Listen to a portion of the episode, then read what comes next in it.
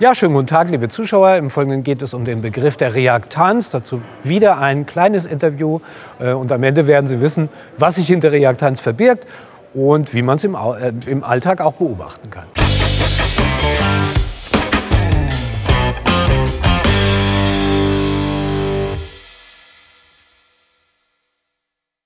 Ja, hallo Janis, schön, dass du heute Zeit gefunden hast. Ja, hallo Scarlett. Ja, gerne, natürlich.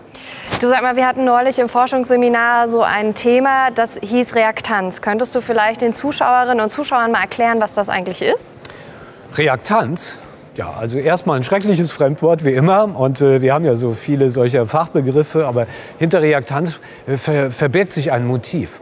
Und zwar das Motiv, eingeschränkte Wahlfreiheit wieder zu erlangen. Das heißt, immer wenn unsere Wahlfreiheit eingeschränkt ist, hm, äh, dann haben wir ein negatives Gefühl und möchten diese Wahlfreiheit wiederherstellen. Zum Beispiel, äh, ich rufe im Internet eine Seite auf, sie erscheint nicht, das kommt der berühmte Fehler 404. Und dann haben wir das Gefühl, das war wahrscheinlich genau das Richtige. Äh, da wäre die Information gewesen. Ich stehe im Supermarkt und möchte hm, einen Joghurt kaufen weiß nicht welche Sorte, äh, ob Himbeer, Zitrone oder Vanille. Ähm, und äh, die Frau vor mir kauft jetzt den letzten Himbeer weg. Dann wäre Himbeer das Richtige gewesen. Also das ist sozusagen dieses Gefühl äh, der Reaktanz, das Motiv also, das dahinter steckt, diese Wahlfreiheit wiederherzustellen. Okay, aber das wirkt so, als müsste Wahlfreiheit ja vorausgesetzt werden dafür, oder? Man braucht natürlich erstmal Wahlfreiheit. Also äh, die Auswahl muss man erstmal haben, damit man das Gefühl hat, die ist jetzt eingeschränkt worden.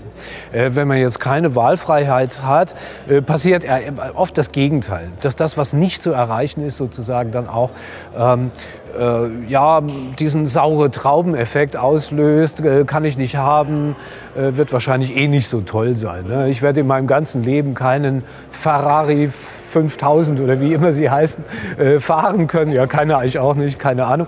Ähm, äh, deswegen Ferrari ist jetzt nicht so das beste Auto, sieht wie ein Angeberauto aus und so weiter und so weiter. Und dann wird das sozusagen äh, zur sauren Traube gemacht, wie bei Aesop in dieser berühmten Fabel, wo der äh, Fuchs unten steht und denkt, die Trauben hängen einfach zu hoch. Also die, müssen, die müssen richtig sa äh, sauer sein, das sind nicht die, die richtigen. Ja. Also Wahlfreiheit vorausgesetzt.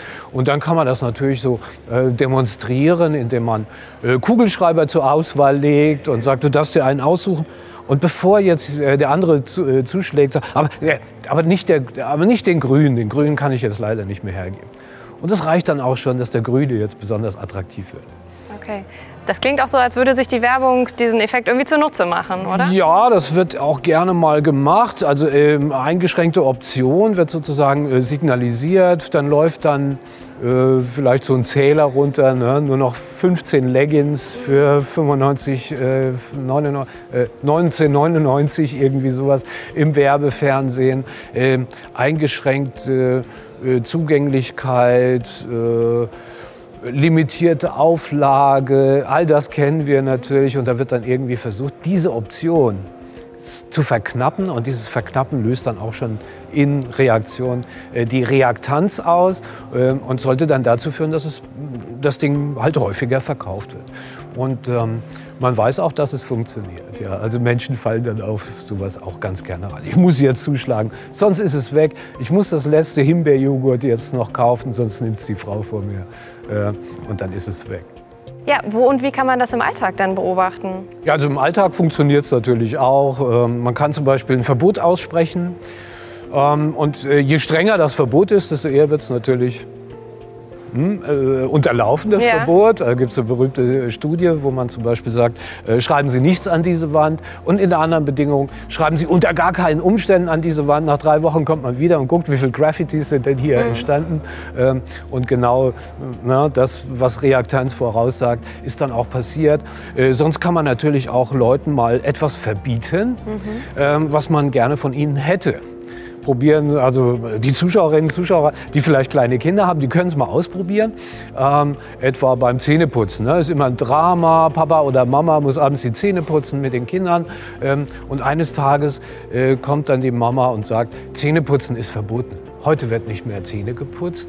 Und die Kinder werden dann natürlich Reaktanz entwickeln ähm, und dann auch die Argumente vortragen, Carius, Bactus, schwarze Zähne und, und, und. Ähm, und das Zähneputzen wird künftig natürlich deutlich einfacher funktionieren, ähm, als es vorher war. Man kann das tatsächlich auch ausnutzen, ja.